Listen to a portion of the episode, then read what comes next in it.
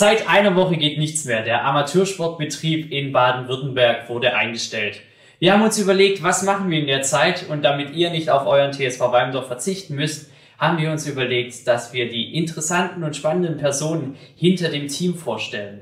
Heute das erste Mal der TSV Team Talk und ich habe gleich einen ganz spannenden Gast für euch hier, nämlich Yannick Herkommer. Yannick Herkommer studiert Sportwissenschaften an der Uni Stuttgart hat seine Bachelorarbeit beim RB Leipzig geschrieben und arbeitet jetzt an seinem Masterabschluss.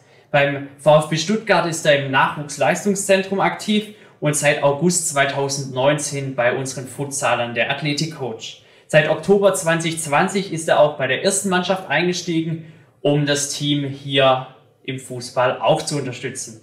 Hallo Janik, schön, dass du da bist. Vielen lieben Dank. Ja, wir steigen gleich mal ein. Sportwissenschaften, ja, man hat Abi in der Tasche. Wie kommt man dann darauf, Sportwissenschaften zu studieren? Ja, das ist eine gute Frage. Ähm, bei mir war es so, dass ich schon immer generell ein total sportbegeisterter Mensch bin. Ein großer Olympia-Fan, also wenn Olympia dann stattfindet, alle vier Jahre oder auch alle zwei Jahre dann im Winter. Ich schaue eigentlich fast jede Sportart und kann ja auch von jeder Sportart irgendwo was mitnehmen und mich dafür begeistern. Und äh, ja, so kam es, dass da einfach schon immer eine Bindung da war zum Sport und über einen guten Freund, ähm, ich würde mal sagen auch so ein Stück weit Mentor, den Fred Eberle, der in, in meiner Heimatstadt Schwäbisch Gmünd sehr bekannt ist, äh, für den Sport in der Stadt Schwäbisch Gmünd sehr viel getan hat, ähm, war dann auch da in Bezug da und er hat mir dann irgendwann gesagt, mach das doch. Sportwissenschaften klingt ja interessant, aber es ist ein sehr weiter Begriff erstmal. Also wie sieht da eigentlich dein Studium aus? Genau, ähm, ist jetzt bei mir an der Uni Stuttgart wirklich sehr allgemein gehalten. Das heißt, man hat die klassischen Themen wie Trainingslehre, ähm, Sportpädagogik, Sportgeschichte, wo es dann einfach um, um Dinge geht, wie, wie entstand der Sport oder auch ähm, ja, in der Sportpädagogik sehr schulbezogen, ja, die, die klassischen Themen, aber natürlich auch eher spannende Themen wie Sportpsychologie, Sportsoziologie, wo es darum geht, warum dopen Sportler ähm, oder auch, was, was löst zum Beispiel ein Elfmeter im Fußball für eine Drucksituation aus für einen für einen Sportler. Was war die Zielsetzung für dein Studium? Gab es da irgendwas oder hast du einfach gesagt, ich will jetzt da einfach in die Richtung gehen mal? Generell war schon die Entscheidung, das an der Uni Stuttgart zu machen, weil da einfach das sehr allgemein gehalten ist und ich wollte einfach jeden Bereich mal kennenlernen. Mir war schon früh bewusst, dass ich Master auch machen möchte und äh, über dieses ja, sehr allgemeine Bachelorstudium dann einfach auch für mich den Bereich finden, wo ich mich sehe, wo ich, wo ich mich wohlfühle und äh, das ist so der Grund auch, warum jetzt ähm, das Studium dann da ganz gut, gut gepasst hat einfach. Okay, du hast ja schon gesagt, du hast dann deine Bachelorarbeit geschrieben. Ich habe es mir mal aufgeschrieben. Quantifizierung von Belastung und Beanspruchungsparametern sowie Fußballaktionen in Kleinfeldspielform im Vergleich zu Wettkampfspielen bei Nachwuchsfußballern. Ich glaube, wir hätten das da hinten an die Wand schreiben sollen. Was darf man darunter verstehen? Ja. Also könntest du vielleicht nur grob umreißen, was du da in deiner Bachelorarbeit genau. eigentlich angeguckt hast? Hört, hört sich sehr komplex an und äh, war, auch, war auch gar nicht einfach, das dann irgendwie aufs Deckblatt zu bekommen. Ähm, aber im Prinzip hat wir die Idee, ich habe mein, mein Praxissemester bei RB Leipzig gemacht, das war eine tolle Zeit und ähm, wir haben festgestellt, uns die Frage gestellt, wie effektiv trainieren wir denn eigentlich? Das war so die erste Frage, Effizienz, wo einfach wenig Zeit ist, die gehen in die Schule, wir haben nur eine begrenzte Trainingszeit, wir können nicht noch mehr trainieren. Das heißt, wenn wir das Training oder wenn wir noch mehr aus dem Training rausholen wollen, dann geht es nicht über Quantität von Trainingszeiten, sondern über Qualität. Und das war dann so ein Punkt, wie können wir noch effizienter trainieren. Dann auch die Frage, trainieren wir eigentlich das, was das Spiel erfordert? Und äh, da haben wir dann einfach verschiedene Fragestellungen ähm, ja, uns überlegt und, und abgeprüft und geschaut einfach, ähm, ja, wie können wir Trainingsformen gestalten, dass sie zum einen näher ans Spiel rankommen, müssen wir auch ins Spiel rankommen. Das war auch so eine Frage, ist es überhaupt zwangsläufig? Und aber auch, was für uns ein extrem wichtiger Punkt war, wie sehen es die Spieler, die dann quasi ja in der Spielform oder in der Trainingsform dann Experte sind, ähm, bewerten die dann zum Beispiel die Anstrengung oder den Anspruch an eine bestimmte Technik innerhalb der Trainingsform ähm, gleich wie wir Trainer, die die ja nicht selber erfahren, sondern eben nur ausführen lassen. Und das ist so kurz runtergebrochen und das ging es quasi dann in der Untersuchung. Jetzt natürlich die Frage, du hast ja dann bei uns erstmal im Futsal Fuß gefasst. Ja. Wie bist du auf die Sportart gestoßen? Weil Futsal ist ja jetzt noch nicht ganz so verbreitet. Wer es kennt, der liebt es und guckt es auch häufig. Aber wie waren so deine ersten Berührungspunkte beim Futsal?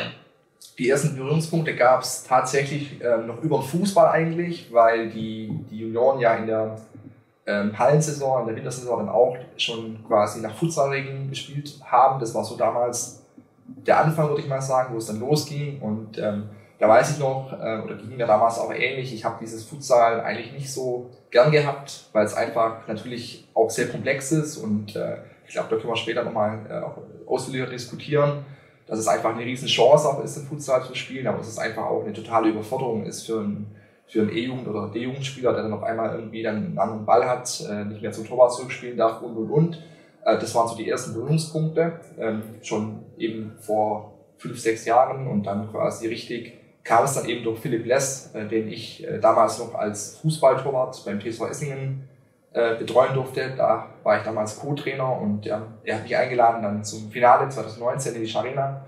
Und so kam es dann auch ja, mit, mit Futsal und auch mit dem TSV den ersten Kontakt auf die ersten Berührungspunkte.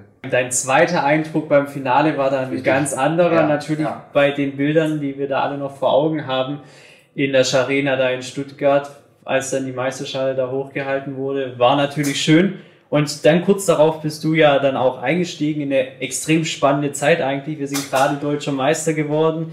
Kurz darauf dann das erste Spiel, wo du ja mitgemacht hast, war ja sozusagen gleich mal UEFA Futsal Champions League in Wiener Neustadt.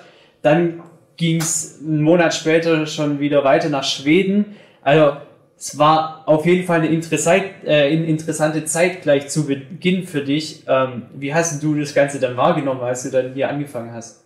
Ja, es war auf jeden Fall erstmal ein Riesenprivileg natürlich dann, ähm, da einzusteigen, dann beim, deutschen Meister direkt. Das ist, glaube ich, schon einfach was Besonderes auch. Und dann natürlich äh, die Champions League zu spielen, dann auch, äh, gerade in anderen Ländern. Und äh, ja, war natürlich für mich auch eine Herausforderung am Anfang. Habe mich riesig gefreut, dass man mir da einfach das Vertrauen geschenkt hat und dass, dass ich dann auch von vorne weg gleich da so gut ja, äh, aufgenommen und integriert wurde. Und äh, war natürlich gleich eine riesen Herausforderung äh, in, in kurzer Zeit. Ich glaube, wir hatten dann sechs Wochen Vorbereitungszeit für die, für die Champions League. Niemand wusste genauso, was uns da erwartet mit, mit ich sag mal gleich so einem Worst-Case-Szenario, was äh, aus Athletik-Sicht, dass man irgendwie in vier Tagen dann drei Spiele hat ähm, und ja, deswegen, das war dann für mich auch komplettes Neuland, ähm, war aber dann trotzdem eine total super lehrreiche und äh, schöne Zeit dann auch und natürlich auch eine erfolgreiche Zeit für, für TSV. Nach dem Aus in der Main Round ähm, im Oktober hast du ja dann das Team weiter trainiert. Es war ja dann nicht nur ein kurzes Gastspiel sozusagen für die Champions League, du hast weitergemacht.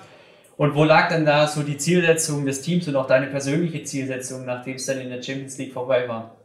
Also ich glaube, es war erstmal dann auch für mich so die erste, das erste Mal so ein bisschen Luft holen auch, wo man dann einfach einmal ähm, ja, auch reflektieren konnte, was war gut, was war nicht gut. Ähm, ich glaube, die Champions League äh, mit, mit einfach auch sechs anderen Teams, die auf, auf extrem hohem Level arbeiten, es hat gut getan, sich da auszutauschen, auch mit den Kollegen.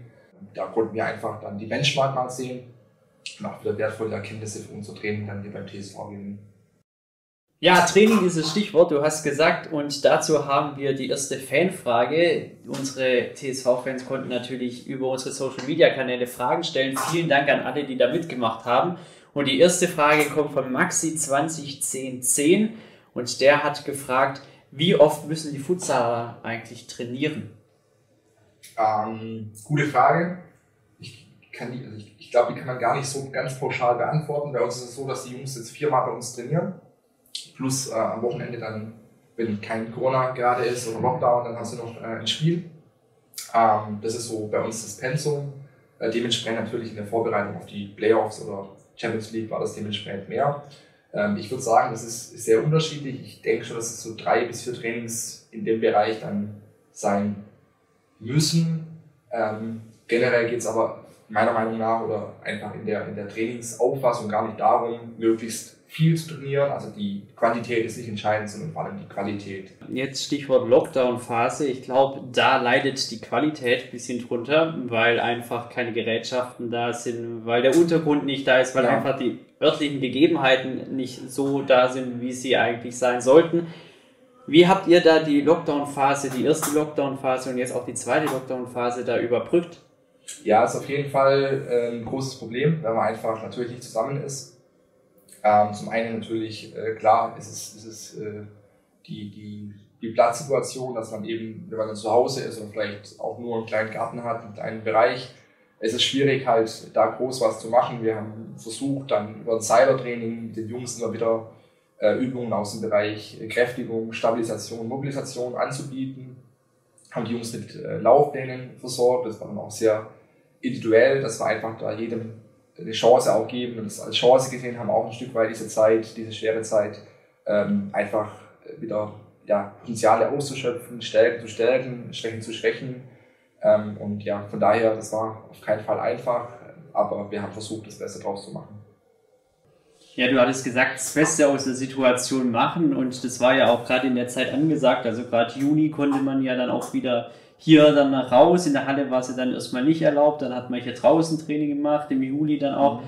Einfach mit dem Blick auf die deutsche Meisterschaft dann in Duisburg und die hat es ja auch in sich, weil da wurden ja auch im besten Fall, im schlimmsten Fall, je nachdem wie man sieht, hätte man drei Spiele in drei Tagen absolvieren können. Das ist natürlich eine extreme Belastung ja. für den Körper, oder? Wie bereitet man sich darauf vor? Wir haben versucht, das nach dem Lockdown ähm, vorzubereiten.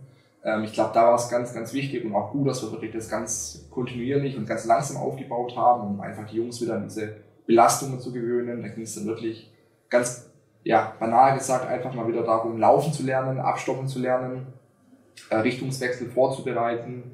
Und ähm, ja, das glaube, da hatten wir schon ein gutes Konzept und haben die Jungs da schon ähm, ja auch in der kurzen Zeit und auch unter nicht optimalen Umständen ja trotzdem versucht oder eigentlich ja, bestmöglich vorbereitet. Parallel dazu ging es ja auch bei uns dann so ein bisschen im Fußball los mit der Saison, ähm, kurz danach dann. Und da bist du ja dann nach dem Trainerwechsel auch eingestiegen und bist da auf jemanden getroffen, den du schon länger kanntest, Holger Traub, richtig? Genau, richtig. Es war, ich weiß gar nicht mehr, irgendwann unter der Woche klingelt abends dann, äh, ich weiß nicht, um, um 23 Uhr mein, mein Handy und, und äh, Holger hat mich dann eben angerufen und wir kannten uns eben schon aus äh, der Verbandsliga. Wir hatten dann erst eine äh, Saison, wo er dann äh, in Knüllt war und ich in Essingen dann damals, äh, mit Philipp dann eben auch, wo wir einfach gegeneinander gespielt hatten und uns da ja schon kannten und äh, ja, dann hatten wir dann äh, letztes Jahr die Chance, mit, mit der Normannia Gmünd zusammenzuarbeiten. Das war dann auch einfach über den Fred Eberle, wo ich schon angesprochen habe zu Beginn des Gesprächs, wo dann auch mit dabei war. Und, und so kam das, dass wir schon einfach letztes Jahr äh, recht erfolgreich dann mit Gmünd ähm, ja, zusammengearbeitet haben, da auf, auf dem vierten Platz standen zur, zur, zur, ja, zum, zum Winter. Und ähm, so, so kam es jetzt dann zum anderen, dass dann Holger meinte, ähm, kannst du nicht und lass uns doch da ein bisschen was machen, um einfach ähm, ja, die, die Fußballer auch in, in dem Bereich äh, ja, zu stärken. Jetzt kennst du ja beide Sportarten. Futsal hast du kennengelernt, jetzt in den letzten Jahren. Fußball kennst du schon ein bisschen länger. Futsal wird ja meistens irgendwie so als einfach die Hallenfußballvariante da bezeichnet, als wäre es das normale Fußball draußen eigentlich, nur dass man halt ein Dach über dem Kopf hat. Siehst du das genauso oder wird der Mensch da irgendwie anders belastet? Muss man da irgendwie andere Qualifikationen mitbringen, wie jetzt der typische Fußballer? Also ich glaube, ähm, es gibt natürlich sehr viel Gemeinsamkeiten, da können wir auch gleich gerne nochmal drüber sprechen. Äh, Gerade von der Struktur her gibt es halt auch natürlich merkliche Unterschiede. Ähm, nur athletisch mal betrachtet, habe ich aufgrund des ja, kleineren Spielfelds gar nicht die Möglichkeit, im Futsal an meine maximale Geschwindigkeit zu kommen. Ähm, wir sprechen im Fußball von ja, Highspeed-Läufen, Sprints ähm, und, und auf, aufgrund der ja, zu, zu, zu wenig Platz in der Halle kann ich gar nicht so, so hoch beschleunigen, dass ich dann eben gar nicht diese maximale Geschwindigkeit ausnutze in diesem begrenzten Spielfeld. Und natürlich habe ich auch im Futsal andere Möglichkeiten, was das Wechsel betrifft. Das heißt, ein Fußballer, der kann natürlich auch wechseln, aber halt eben drei oder jetzt wenn Profis viermal, aber eben nicht ähm, wie im Futsal dann eben, dass ich da permanent wechseln kann. Und dementsprechend ist das halt auch ein großer Unterschied. Ich kann äh, im Futsal dann auch nochmal einen Vergleich äh, mit der Nettospielzeit anstellen. Das heißt, im Fußball weiß ich genau, ich spiele 90 Minuten, vielleicht mal 95, wenn es irgendwie eine Pause gab im Futsal weiß ich halt nie genau, wie lange ich spiele, weil das halt auf Netto natürlich äh, eher läuft. Und das sind so für mich einfach die strukturellen Unterschiede. Und äh, genau, da ergibt sich dann halt einfach auch eine andere Form von, von Technik, Taktik. Zum einen, was für mich jetzt so raus kann, ist halt, dass du natürlich im Futsal ohne Abseits spielst. Das heißt, du hast quasi immer die Möglichkeit, komplett auch tief zu stehen als, als Spieler. Ähm, das ist so das, was, was da vielleicht technisch, taktisch noch einen anderen ähm, ja, Auslöser hat. Und zudem äh, ist natürlich so, dass du da quasi permanent in Gleichzahl spielst, beziehungsweise teilweise sogar in Unterzahl wenn du ähm, einfach den, den gegnerischen Torwart dann mit einbeziehst und deinen eigenen nicht mehr anspielen darfst, dann spielst du im Moment ja zu viert gegen, gegen fünf und ähm, das ist natürlich im Fußball auch anders, weil du da eigentlich ja mit deinem Torwart spielst und dann zumindest im Spielaufbau eigentlich immer eine Überzahlsituation hast. Also es gibt dann schon Unterschiede, ähm, aber wie schon gesagt, das hat jede, jede Sportart einfach so oder jede Form des Fußball, Futsals, im Prinzip ist es ja trotzdem auch ein Dachverband im DFB, ähm, hat er einfach seine, seine Besonderheiten und ähm, deswegen, das macht es ja auch für beide Sportarten so, so, so spannend und deswegen ähm, ja, mögen wir die, glaube beide so, wie sie sind. Das heißt, der idealtypische Fußballer ist ja auch ganz anders dann irgendwie von seinen Eigenschaften. Ja. Wie jetzt der idealtypische Futsaler? Was würdest du denn für beide, für beide Idealtypen, sagen wir jetzt mal, ähm, also als drei, vier charakteristische ja. Punkte rausarbeiten? Also ich würde ich würd mal sagen, ich glaube für beide egal ob Fußball oder Futsaler, was immer wichtiger wird, ist einfach die, die Kognition, das heißt einfach Wahrnehmung, Entscheiden, Handeln.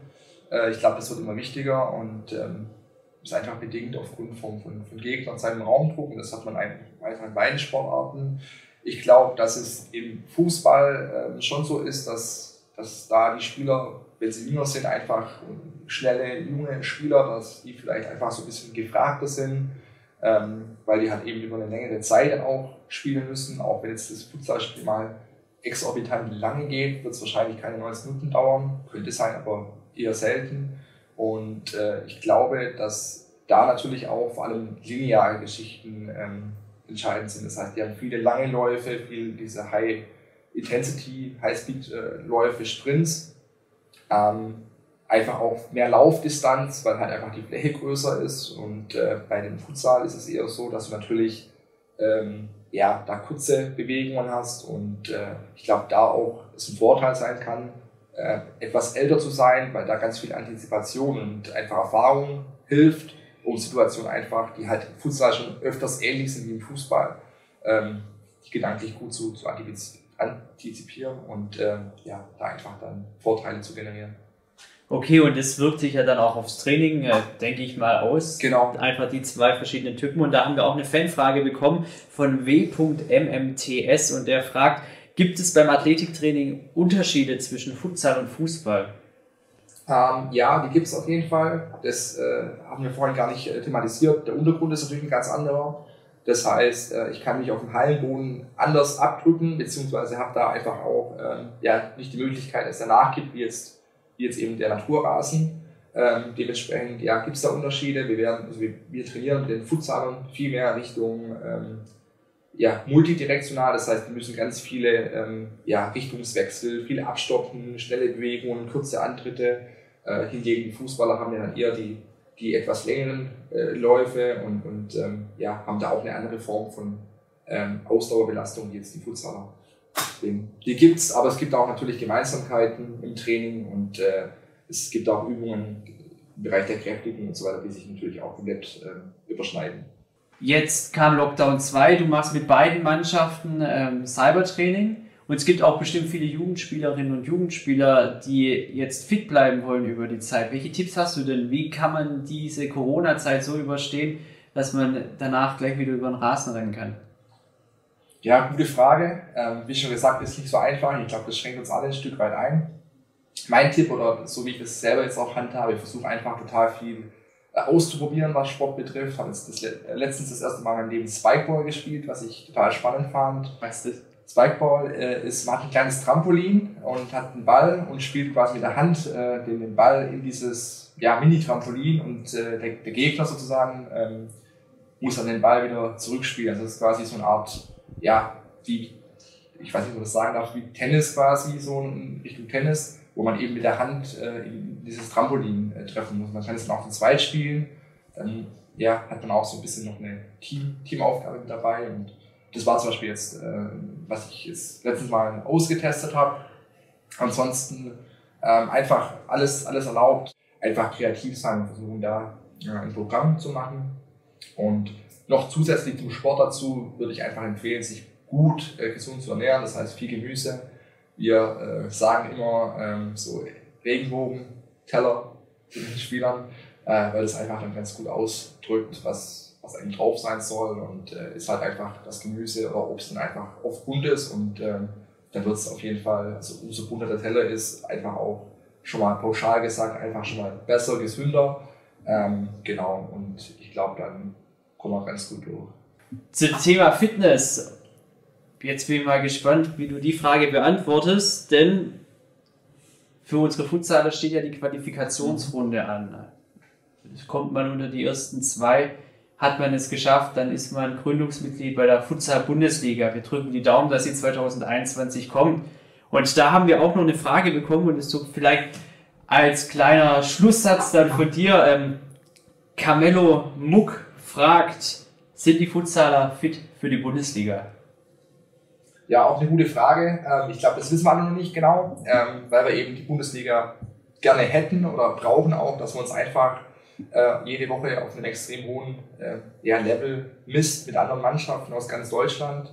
Und ich glaube, dass das einfach auch nochmal dann in Richtung ja, Futsal, Athletik, Fitness einfach auch nochmal Mehrwert schafft, weil du dann einfach wöchentlich, das ist ja dann auch im Prinzip immer nochmal zusätzlich ein, ein, Trainingsreiz, dieses Spiel dann einfach, äh, immer so ein bisschen auch in Bezug zum, zur Bachelorarbeit, das, das Spiel vielleicht als beste Trainingsübung und wie schon gesagt, wenn du dann eben auf einem extrem hohen Level wöchentlich spielst, dann werden wir da auch einfach immer fitter und auf einem höheren Level sein. Aber ich denke schon, dass wir auf einem sehr guten Level sind. Das hat ja auch dann am Ende jetzt, haben die Playoffs gezeigt in, in, in Duisburg, dass einfach ähm, ja, die Mannschaften schon sehr fit sind und, und dann auch drei Spiele äh, in wenigen Tagen dann auf sehr hohem Niveau dann auch ableisten können.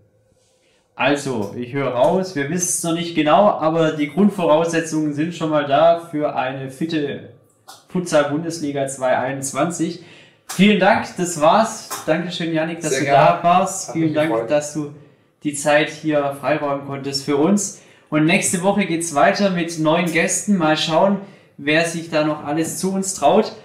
Anregungen, Wünsche und Feedback nehmen wir natürlich von euch allen gerne über unsere Social Media Kanäle entgegen. Einfach schreiben, was hat euch gefallen, was hat euch nicht gefallen. Habt ihr Fragen? Soll irgendjemand Bestimmtes hierher kommen? Lasst es uns wissen. Und dann sehen wir uns nächstes Wochenende wieder. Davor haben wir aber noch einen kleinen Fernsehtipp. Am Montag um 19 Uhr ist das Rückspiel live aus Ludwigsburg. Die DFB Futsal Nationalmannschaft trifft auf die Schweizer Futsaler. Bei uns vom TSV sind mit dabei Manuel Fischer, Philipp Less und Mert Zipahi. Wir drücken natürlich alle die Daumen. Viel Erfolg an euch Jungs. Und dann sehen wir uns hoffentlich nächste Woche Samstag wieder.